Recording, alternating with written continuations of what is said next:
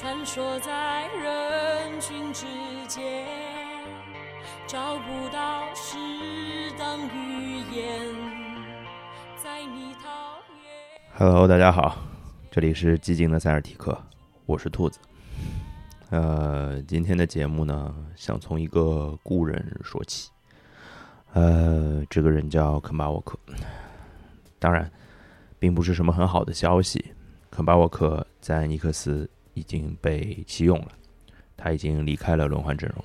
我仔细看了一下肯巴沃克在整个今年打的比赛的数据，发现了一些尼克斯弃用他的原因吧。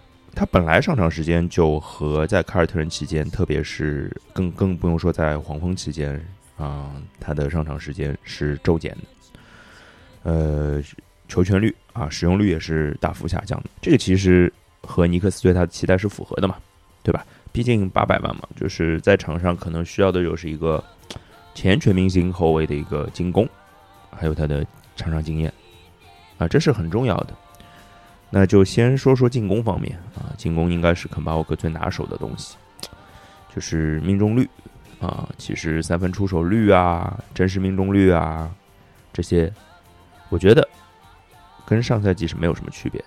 虽然不是一个那么那么高的水平，这个命中率其实是说得过去的。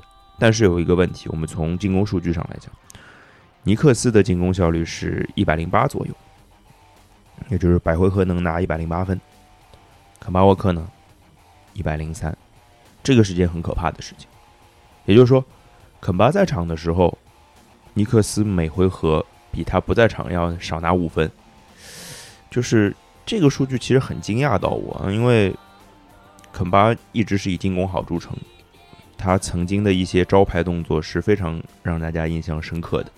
比如起步，然后急停，然后后撤步的三分，这个是他从大学一直到进入 NBA，到他成为球队领袖，包括他在凯尔特人的第一年的季后赛当中，他一直是用的非常非常的娴熟的。其实一年半以前，他还是东决球队季后赛的进攻箭头，就是和现在和现在他在场要。球队百回合少拿五分这个数据相比，挺让人唏嘘的。你当然可以说他是球权下降了，所以进攻效率下降了，当然可以这么说。但是本来尼克斯要你来就是要发挥进攻效率高这件事情的，所以有点过分。进攻端还能找一些理由嘛，对吧？就球权少之类的不太适应。但是防守他本来就是弱项，现在就更没有改善的余地了。他在。场的时候，尼克斯百回合丢分是一百一十六点三分，非常非常夸张。百回合一百一十六点三分，什么概念呢？我们可以看一下现在联盟最差的球队。此时此刻，我在录节目的时候，联盟防守最差的球队是新奥尔良鹈鹕和孟菲斯灰熊这两支球队，他们的。百回合丢分，也就是防守效率是一百一十二点三，也就是说，肯巴沃克在场的时间，尼克斯要比联盟最差防守球队百回合还要多丢四分，这是个非常非常夸张的事情。再回到肯巴本人啊，肯巴在出场的四百四十一分钟的时间里面，啊，四百四十一分钟里，尼克斯百回合要丢掉十三点三分，输十三点三分。这是一个非常非常夸张的数字，呃，我想找对比对象嘛，就是哪些人在场，他的就是进效率可以低成这个样子。第一个反映出来的人是怀斯曼，去年勇士队的新秀，然后去年我们一直在说勇士为了给怀斯曼上场时间，然后付出了很大的代价，包括战绩上的啊，甚至有人说拖累了库里什么的，对吧？那怀斯曼在他。去年出场的八百三十六分钟的时间里，勇士百回合也就仅仅输掉八点八分，肯巴是百回合输十三点三分，怀斯曼是百回合输八点八分，一点五倍的关系啊，一点五倍的关系，也就是说，肯巴的黑洞量啊，他的黑洞指数是怀斯曼的一点五倍，所以从这件事情上来讲啊，我觉得尼克斯弃用肯巴沃克。是没有问题的。从球队的角度上来讲，西伯杜做了一个正确的决定。那我们现在再回头看看，差不多半年之前发生的交易吧，应该是六月份发生的交易，因为那时候季后赛还在打，其实赛季还没有结束。当时我曾经觉得，就是在别的节目里我也说过，呃，搭上一个选秀大年的首轮啊，首轮十六顺位，特别是在知道这个首轮有可能变成我非常非常喜欢的申京的时候啊，今年后来火箭选中的土耳其中锋，对吧？可以变成申京的时候，我我其实就更懊恼了。对吧？为了送走肯巴的合同，搭上了一个我那么心仪的球员啊！其实球队也是缺这个位置的球员的。从价值上讲啊，就怎么上怎么都是很亏的事情。这大概是我大概赛季开始前的想法。但现在此时此刻，赛季也就打了二十来场球，二十多场球吧，四分之一多一点。我的感受就是，还好交易做成了。为什么这么说啊？如果交易没有做成，其实肯巴现在的状态就跟怀斯曼当时的状态是一样的，跟勇士对待怀斯曼的状态是一样的，就是一个困境，囚徒困境。当时怀斯曼的状况就是你要给他上场时间，他才能成长。但另外一方面说，给他上场时间，球队就会输。那肯巴沃克的状态是一样的，如果你想打出他的交易价值，你就得用，但是你用了，你就得付出战绩的代价。而且，其实你现在看啊，面对塔图姆现在那么挣扎的状态，如果你还要为了肯巴沃克去付出代价的话，可能会非常非常的挣扎，很艰难的决定。所以现在结果论来说，我觉得只能说，没有人比本队教练和管理层更了解本队队员，就只能这么说啊，只能这么说。况且，我们在交易里还拿到了霍福德啊。你说霍福德很好，很好，肯定不至于，肯定不是第一次来到球队的那个霍福德了，不是。但是在挪威现在上场时间依然非常不稳定啊，缺勤就是还是非常非常多的。挪威的合同里有一个条款，就是好几个条款都指向出场次数是六十九场，对他六十九场的奖金肯定是拿不到了。我觉得以现在这个出勤率，哎，为什么是一个那么奇怪的数字？六十九，所以。现在霍福德的作用就更不可或缺啦，对吧？在 BPM 这个体现球员场上价值啊，BPM 就是呃，应该是类似通过计算之后得到的一个正负值啊，它是一个非常能够体现球员场上价值的数据。霍福德遥遥领先全队，而且他在自己非常擅长的粘合剂的这个功效啊，你们如果有听我做的别的节目，应该一直知道我老提粘合剂这个词。他在粘合全队这件事情上做的依然非常好，他的助攻率仅仅低于两位打一号位的球员啊，就是斯马特和施罗德，而且他的助攻率是高于全队使用率最高的塔图姆。塔图姆的使用率是现在联盟最高的几名球员之一。当然，霍福德的助攻率高于塔图姆的助攻率，这不是什么好事情，这很显然是塔图姆本人的问题啊，对。嗯，再说说肯巴沃克，就是脑子里想到了一些画面，就是大伤恢复之后的超级后卫啊，想到了这么一个画面，就是可能恢复的最好的，或者说现今我们看到的情况，应该是就是德里克罗斯或者现在打的，在以前的我们不追溯啊。其实罗斯应该没比肯巴沃克大几岁啊，我不知道，就是看着罗斯长大的球迷们，就我我这一代的球迷，可能跟我是同龄人。在看到应该是罗斯在森林狼那场拿五十分的比赛之后，是不是眼中会留下一行清泪啊？反正我是这样子的，也不瞒大家说，很感动。哎呀，就是罗斯第一次大伤啊，动手术，赛季报销，是二十三岁，得到五十分的那场比赛呢，他三十岁，也就是说，他花了整整七年的时间，完成了对自己的救赎。我觉得肯巴沃克可能 没没有下一个七年了，我觉得可能等不到了。就是说，从个人的成就的角度上来讲，我们甚至没有办法指望肯巴能做得更好一些了，可能啊。哎，另外又想到一个人啊，想到有有人叫霍华德，嗯，一个曾经。统治联盟的中锋吧。对，呃，联盟七十五大巨星的最大遗珠，对吧？这是刚刚评了，当时也是热点。但是他在二十九岁开始状态就大幅下滑，这可能跟他太早进联盟有关系，和之前操得太狠可能也有关系。对，毕竟他十八岁进联盟就一直被认为是联盟下一个统治级别的中锋，他的确也做到了，只是统治的时间有点短。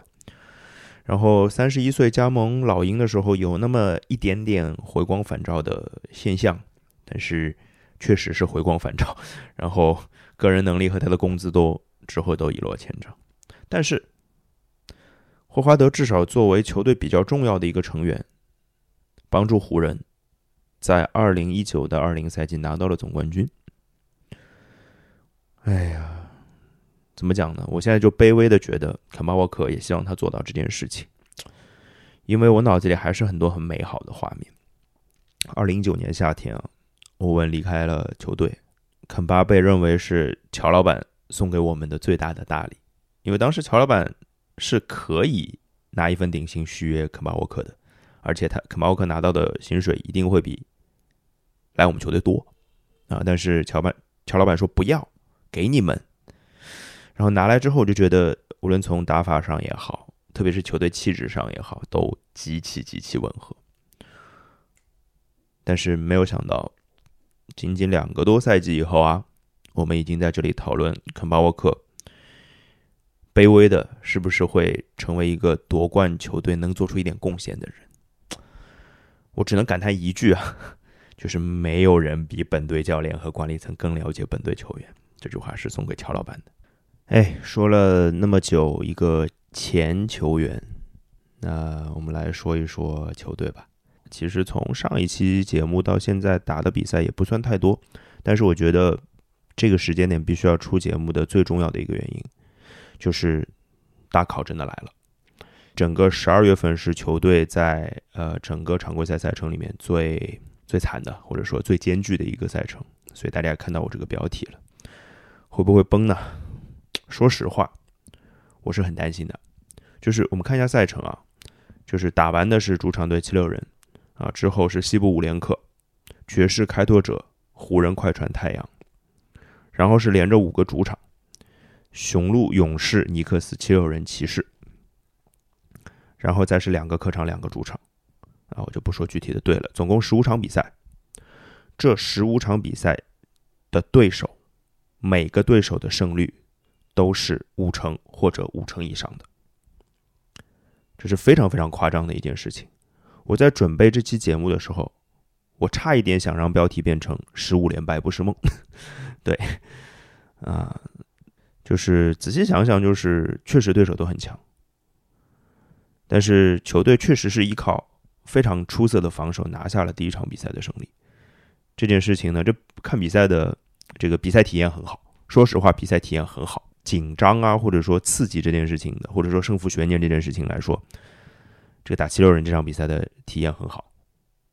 插一个花絮啊，就是在看这场比赛的时候，看到最后一刻的时候，就我平时上班嘛，就是正好看到最后一个回合的时候，突然有人来找我了，就所以其实最后一个回合我是没有看到的。然后忙完事情是赶紧看一下 play by play。其实我很长一段时间内是不知道最后一回合是发生什么事情的。然后后来等到有了录像之后才看到的，就是说，这个剧本还是很习惯的，就是最后时刻我们依靠防守拿下了比赛。说实话是这样的，但是他真的很挣扎，然后看得很煎熬。就是我还算跟普通人比比较喜欢这样的体验的人啊，就是但是我还是不由自主的想问自己和问球队。我们什么时候能在最后时刻依靠进攻拿下比赛呢？对，最后时刻的进攻其实说白了，那可能就是一个回合或者两个回合。当然，施罗德在八十六比八十四的那个进攻回合拿下两分的那个回合，他个人进攻是非常漂亮的，就是他跟霍福德做了一个挡拆，然后挡拆其实没有怎么太成功了。然后，但是当他发现霍福德。把恩比德引出来之后，恩比德其实做很明显做了一个往外跨一步离开禁区的动作，施罗德看都不看，直接往禁区里冲，这应该是甩开了马克西的防守，直接上篮成功啊！这个回合打的是很漂亮的。但是我要说了，当丹尼格林投进那个追进比分的三分球的时候，那个三分球其实投的，说实话很很勉强，但是他投进了。那个时候应该还有将近三十秒的时间，然后三十秒时间的那个进攻，施罗德强打中投三不沾，很明显他安排的战术，乌多卡安排的战术是没有成立的，但是我也不知道为什么没有选择叫暂停。啊，就是其实可以在就是进攻时间还剩十秒到十二秒的时候，甚至八秒的时候，可以叫一个暂停的。我唯一的理解是，乌多卡对自己进攻布置的 ATO 啊，就是进攻暂暂停后进攻的布置也是没有什么信心的。反正我是没有信心的。但是还是那句话嘛，就球队这样的防守我是满意的。啊，现在的防守是稳稳的站在了联盟前五的位置，而且看起来有越来越稳定的趋势。但是西部五连客，啊，上来两个对手就是开拓者跟爵士，啊，开拓者跟爵士，爵士进攻效率联盟第一，而且远远领先第二名的球队。开拓者现在也是排名前三分之一的进攻球好的球队。太阳也是啊，太阳是排名第六的，现在开拓者是第八。其实湖人和快船进攻稍微稍微差一些。我就很担心，面对那么出色的进攻的球队的时候，我们的防守还能奏效吗？或者说，我会想到的事情是，如果我们的防守一直奏效，把比赛带到我们的节奏里，那确实我们是有赢球的机会的。这个已经证明了好几次了。之前打热火也是低比分、低回合数，大家磨嘛。但是磨这个事情其实有一个依靠的点，其实最后时刻是希望有一个巨星来解决问题的。打费城这场比赛里，其实是施罗德。他最后承担了所有的主攻的角色，但是我不希望这个人一直是施罗德。塔图姆应该做得到这件事情的，他就是应该做得到的。塔图姆今年看他比赛的体验很差啊，投不进球，突破的时候踉踉跄跄，有时候球都运不好出界之类的啊。我看到 T A 上的文章啊，Jerry Weiss 写的，就会大概大概把它翻译一下，就有一段话，我觉得写的挺好，说今年。塔图姆投篮糟糕的次数比预期多太多了。以往他曾经很多次在最后一刻用一系列的后撤步掉头或者冲击篮下来 carry 球队拯救球队，以至于现在球队根本不知道如何在没有这些的情况下赢球。是的，就是这样的状况。当然我。我当然能把这件事情归咎于他图姆想让自己变成一个更好的全能的球员，对，乌多卡也让他在做这件事情。但是现在感觉就是，我现在有点迷惑，到底是塔图姆的传球不够好，还是队友们投的都太差了呢？因为现在球队的三分命中率或者说真实命中率、有效命中率都是在联盟倒数的位置的。哎，其实说回来，说到塔图姆，我忽然有一个脑洞，不知当讲不当讲。哎，当然要讲了，都讲到这个话了。其实我忽然想到了一件事情，就是其实塔图姆在上个赛季也有表现非常不好的时间段。对，就是他在新冠复出之后的那那一长段时间，他其实表现都不太好。做数据的时候呢，那个费城那场比赛还没有打，所以我取的是二十一场比赛的数据。本赛季的前二十一场比赛，塔图姆的数据是：场均出场时间三十六点六分钟，拿下二十四点三分，八点五个篮板，三点七次助攻，投篮命中率百分之三十九点五，三分命中率百分之三十一点六，罚球命中率百分之八十，罚球数场均五点五个。而在上个赛季，他在得了新冠复出之后的二十一场比赛。他的数据是这样的：场均三十六点三分钟，拿到二十四分、七篮板、四点八助攻，投篮命中率百分之四十二，三分命中率百分之三十三，罚球命中率百分之八十五，场均罚球五点七个。从任何角度看，这两个数据的差别真的不是太大，所以我就当塔图姆在赛季前又得了一次新冠吧，好不好？因为在上个赛季。二十一场比赛之后，到赛季结束还有三十四场比赛。塔图姆的数据是：场均三十五点八分钟，拿下二十七点八分，七点八个篮板，四点二次助攻，两分命中率百分之四十八，三分命中率百分之四十，罚球命中率百分之八十六。是的，我们就当一个美好的期许放在这里吧。呃，最后放首歌吧。呃，其实脑子里想的一件事情是，只是希望塔图姆他像上个赛季新冠复出之后一样表现得更出色。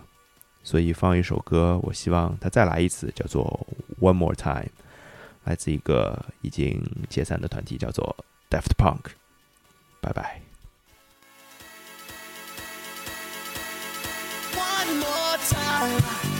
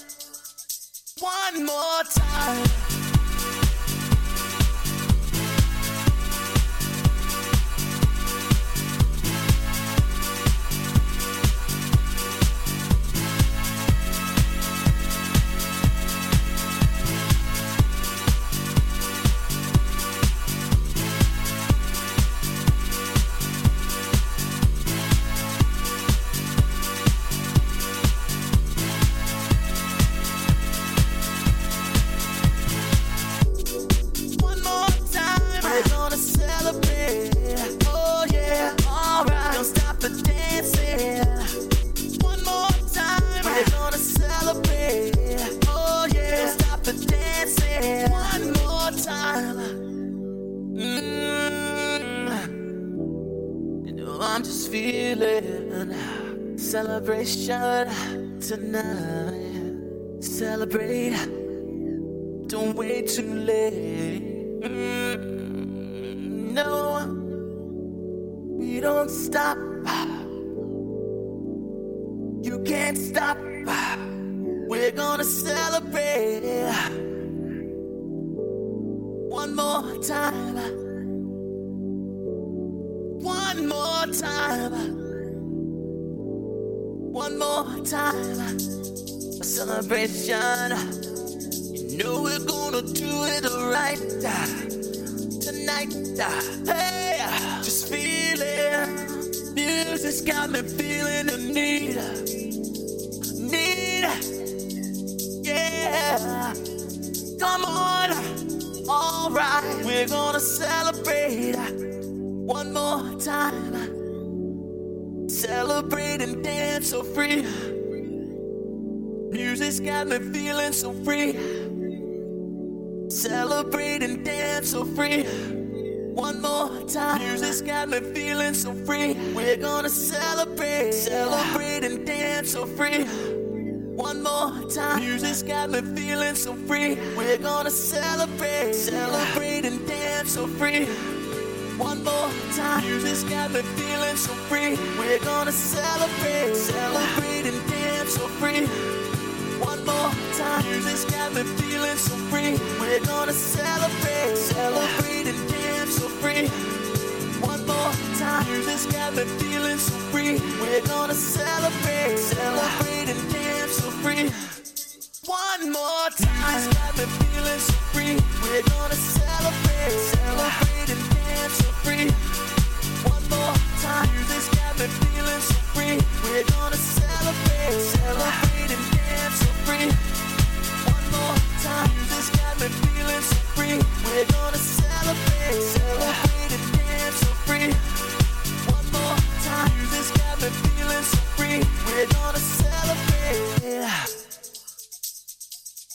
One more time. This got me feeling so free. We're gonna celebrate.